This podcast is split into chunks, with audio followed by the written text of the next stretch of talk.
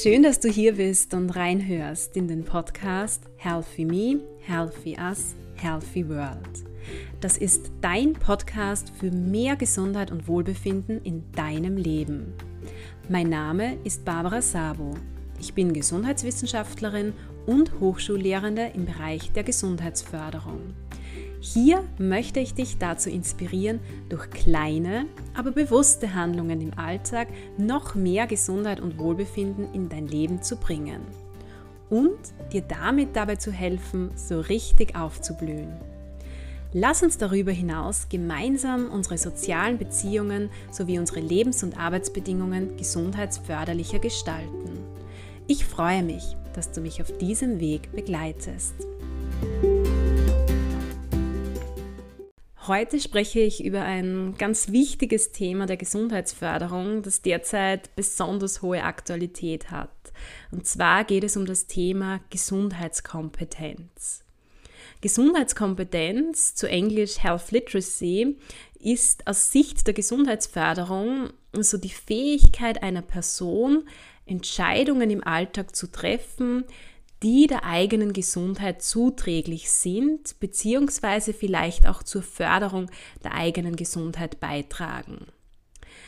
Bedeutet, Gesundheitskompetenz ist eine ganz, ganz wichtige Ressource eines Menschen, die eben dazu beiträgt, mehr Kontrolle über die eigene Gesundheit und auch die Faktoren, die Einfluss auf die eigene Gesundheit haben, zu erlangen. Vereinfacht gesagt ähm, umfasst Gesundheitskompetenz so das Wissen, die Motivation und eben auch die Kompetenzen eines Menschen, relevante Gesundheitsinformationen zu finden, zu verstehen, sie aber auch zu beurteilen und anzuwenden, um so in weiterer Folge einfach der Gesundheit zuträgliche Entscheidungen zu treffen. Und ich denke, hier an dieser Stelle wird dir bereits klar, warum ich zu Beginn gesagt habe, Gesundheitskompetenz ist derzeit ein so aktuelles und wichtiges Thema. Derzeit sind wir ja mit unglaublich vielen Informationen rund um unsere Gesundheit konfrontiert. Ich spiele damit natürlich vor allem auf Covid-19, die Impfdebatte und so weiter an. Und da ist es natürlich enorm wichtig, eine ausreichende Gesundheitskompetenz zu haben, um einfach gesundheitsförderliche oder zumindest gesundheitsschützende Informationen gut verarbeiten zu können. Und ich persönlich mache im Rahmen der Lehre auch immer wieder so Faktenchecks mit Studierenden. Und ich muss da ehrlich sagen, und mir liegt dieses Thema deswegen auch so am Herzen, dass es mir wirklich immer wieder wehtut, wenn ich mitbekomme, welche Informationen derzeit in unserer Gesellschaft verbreitet werden, die rein gar nichts mit Fakten zu tun haben, die aber von der Bevölkerung oder eben von Teilen der Bevölkerung einfach ohne kritische Auseinandersetzung damit einfach angenommen werden, für wahr gehalten werden und sogar noch weiter verbreitet werden. Eines ist mir aber an dieser Stelle wichtig zu betonen. Ich möchte dich mit dieser Folge natürlich nicht in die ein oder andere Richtung lenken, sondern lediglich Tipps geben, wie man wirklich qualitativ hochwertige, wissenschaftlich fundierte Gesundheitsinformationen von anderen unterscheidet. Es gibt einen ganz bekannten Gesundheitswissenschaftler, Professor Don Nutbeam, der hat sich mit der Gesundheitskompetenz auch näher beschäftigt. Und er definiert grundsätzlich so drei Ebenen der Gesundheitskompetenz.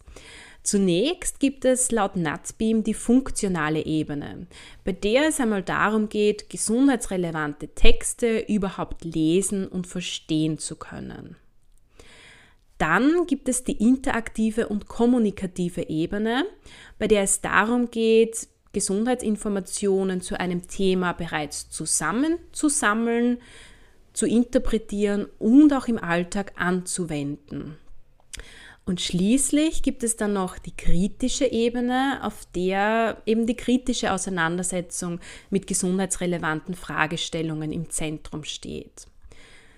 Und gerade auf diese zweite und dritte Ebene ähm, von NatBeam möchte ich mich heute in dieser Podcast-Folge fokussieren.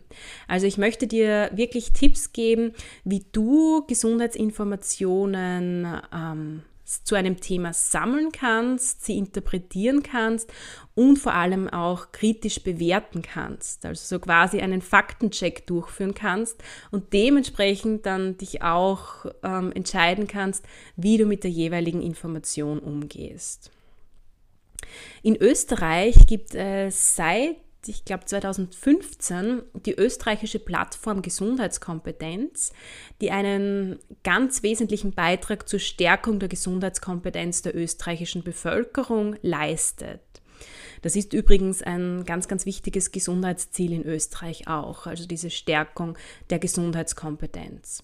Und diese Plattform, die hat sich unter anderem mit der Frage auseinandergesetzt, was gute Gesundheitsinformationen, vor allem auch qualitätsvolle Gesundheitsinformationen auszeichnet. Und die Plattform sagt, dass gute Gesundheitsinformationen ähm, folgende Merkmale aufweisen. Sie sind leicht verständlich, sie sind umfassend, Sie sind unabhängig, das ist etwas ganz Wichtiges, bedeutet, es wird nicht offen oder verdeckt für irgendetwas geworben. Sie sind unverzerrt, sie sind zielgruppenorientiert, sie sind geschlechtergerecht, sie sind verlässlich. Und für mich als Gesundheitswissenschaftlerin natürlich besonders wichtig, sie basieren auf wissenschaftlicher Evidenz, also wirklich gesicherten Fakten. Und Gesundheitsinformationen erreichen uns ja auf ganz, ganz unterschiedlichen Wegen, also über unterschiedliche Kanäle, in Form von gedruckten schriftlichen Informationen, in digitaler Form, also auf Social Media, Websites und so weiter, aber auch in Form von Videos oder Podcasts zum Beispiel.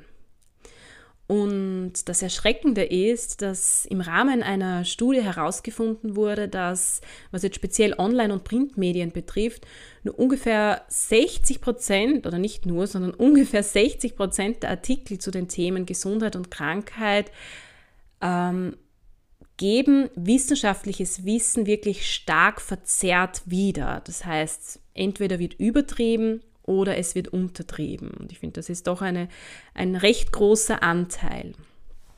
Und die Plattform Gesundheitskompetenz ähm, stellt für jeden Menschen, auch für dich, vor allem auch ähm, für Nicht-Experten und Expertinnen, eine Checkliste zur Verfügung, die man heranziehen kann, um ja, ganz einfach die Güte einer Gesundheitsinformation, die uns auf unterschiedlichen Wegen, auch über WhatsApp erreichen kann, bewerten zu können.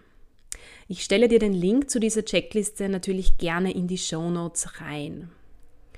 Und mit meinen Studierenden, vor allem im Rahmen der Lehrveranstaltung Wissenschaftliches Arbeiten, beschäftige ich mich auch immer wieder mit der Frage, wie erkennt man einerseits wissenschaftlich fundierte Quellen, wie erkennt man aber auch niveauvolle Quellen. Und ähm, wir beschäftigen uns auch damit, wie man vor allem auch die Vertrauenswürdigkeit einer Internetquelle bewerten kann. Und da muss ich ehrlich sagen, blutet mir derzeit immer wieder das Herz, wenn ich sehe, welche Fake News verbreitet werden und wie diese leider auch von sehr vielen Menschen eben nicht als fake, sondern als vertrauenswürdig, als wahr eingeschätzt werden.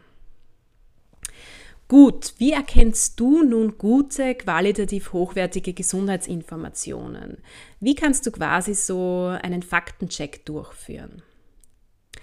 Zunächst ist es einmal wichtig, ähm, dir Fragen zu stellen, wie zum Beispiel, also gehen wir davon aus, dir liegt jetzt irgendeine Gesundheitsinformation, ein Text vor. Und es geht jetzt darum, dir die Frage zu stellen, wie qualitativ hochwertig ist diese Gesundheitsinformation. Dann solltest du dir zunächst einmal Fragen stellen wie, wer, welche Person, welche Organisation steckt eigentlich hinter dieser Gesundheitsinformation? Und wer hat diese Gesundheitsinformation eigentlich erstellt? Wer hat diesen Text geschrieben? Ist es eine unabhängige Organisation? Ist das wirklich ein Experte, eine Expertin zu diesem Thema? Welche Ausbildung hat er oder sie? Welche Interessen verfolgt vielleicht ähm, die Person, die diesen Text verfasst hat? Und du kannst hierbei natürlich ganz einfach die Organisation oder den Namen des Autors, der Autorin googeln. Und auf Websites zum Beispiel, also wenn du Texte auf Websites findest, dann kannst du ja zum Beispiel auch im Impressum nachlesen. Und wenn du überhaupt nicht eruieren kannst, wer hinter dieser Gesundheitsinformation steckt, dann ist es schon aus meiner Sicht ein sehr großes Warnsignal und deutet auf eine eher weniger qualitativ hochwertige Information hin. Eine weitere Frage, die du dir dann stellen solltest, lautet, ist die Information aktuell? Ist überhaupt ein Datum angegeben? Wird auf aktuelle Zahlen, aktuelle Statistiken Bezug genommen? Gerade was zum Beispiel die Verbreitung von Fotos, zum Beispiel auf denen Demos auch dargestellt sind, betrifft, muss man wirklich aufpassen. Google bietet ja die Möglichkeit, nach Bildern zu suchen, also ein Bild quasi in die Suchleiste einzugeben, hochzuladen, um herauszufinden, ob dieses Bild bereits an anderer Stelle erschienen ist. Und da ist es aktuell so, muss man leider sagen, dass sehr, sehr viele Fotos verbreitet werden, bei denen dabei steht, dass sie von gestern, von vorgestern, von der vorhergehenden Woche stammen. Und in Wirklichkeit handelt es sich aber um Fotos, die bereits vor Jahren aufgenommen wurden und auch irgendwo bereits im Internet erschienen sind. Also da wirklich auch aufpassen, was die Aktualität betrifft. Ein weiteres wichtiges Kriterium guter Gesundheitsinformationen ist, ähm, wie ich vorhin auch schon angemerkt habe, Nachvollziehbarkeit bzw. auch die wissenschaftliche Güte.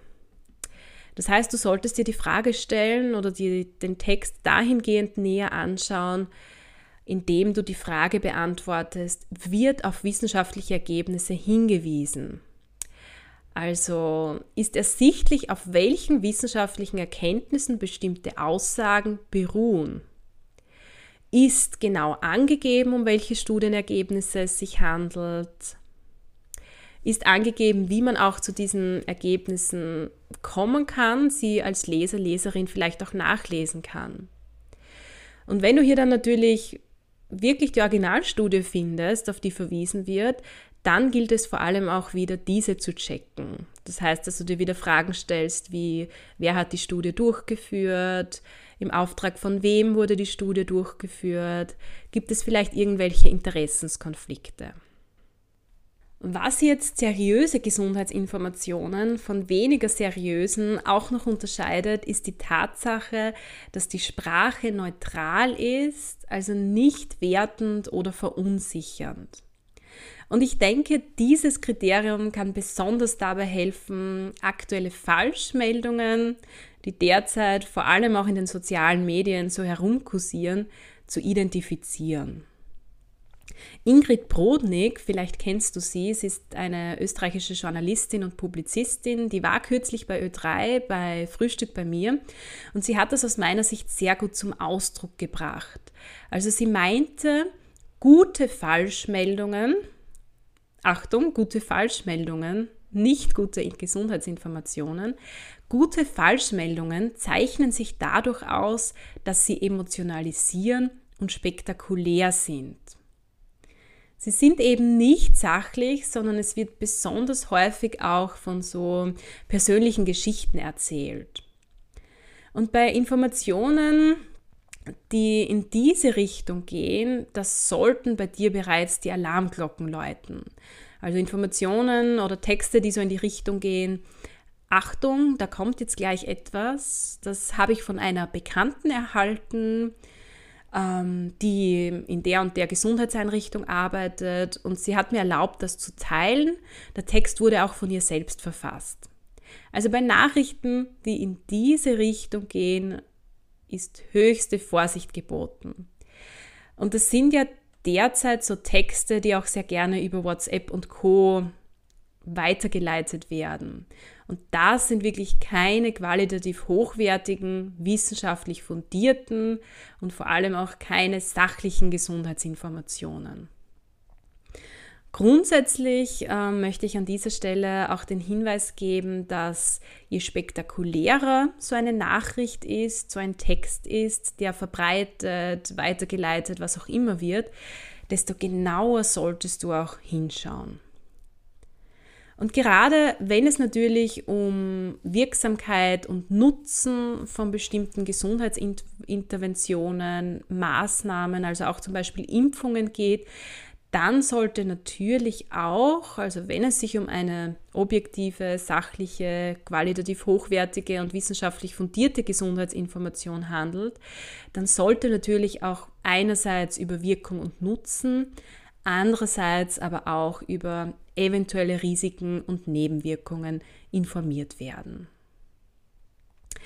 Gut, das waren jetzt so aus meiner Sicht ganz, ganz wesentliche Kriterien, die du dir wirklich ansehen solltest, wenn du eine Gesundheitsinformation bekommst. Die Kriterien, die solltest du beachten, um einerseits selbst für dich zu entscheiden, wie du diese Gesundheitsinformation aufnimmst, aber vor allem auch um zu entscheiden, ob du die Information wirklich weiterleitest, ob du von der Qualität dieser Information wirklich überzeugt bist. Was du übrigens noch machen kannst, ist, dass du in eine Suchmaschine wie Google zum Beispiel eintippst Faktencheck, Doppelpunkt und dann den Titel der Meldung, die Überschrift quasi der Gesundheitsinformation, die du erhalten hast, eintippst. Und auch auf diesem Weg findet man sehr, sehr wertvolle, hilfreiche Informationen zur Bewertung der jeweiligen Gesundheitsinformation.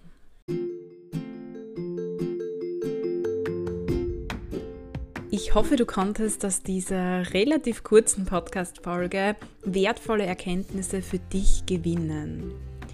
Ich hoffe, ich konnte dich wirklich dazu inspirieren, bewusst und achtsam mit diversen Gesundheitsinformationen, die auf welchem Weg auch immer bei dir landen, umzugehen. Vor allem, wenn es um unsere Gesundheit, also unser höchstes Gut geht, ist es wichtig, immer wieder auch einen Faktencheck durchzuführen. Ich hoffe, dass sowohl meine Inputs als auch die Checkliste der österreichischen Plattform Gesundheitskompetenz für dich hier gut anwendbar sind. Ich freue mich sehr, wenn du mir dabei hilfst, meine Themen, meine Messages, meine Botschaften rund um die Gesundheitsförderung noch mehr Menschen zugänglich zu machen. Du kannst mich konkret unterstützen, indem du meinen Podcast auf den unterschiedlichen Plattformen bewertest, vor allem aber auch damit, indem du über meinen Podcast sprichst, ob in deinem persönlichen Umfeld oder aber auf Social Media. Ich freue mich vor allem aber, wenn du auch beim nächsten Mal wieder dabei bist und wünsche dir bis dorthin eine wunderschöne Zeit.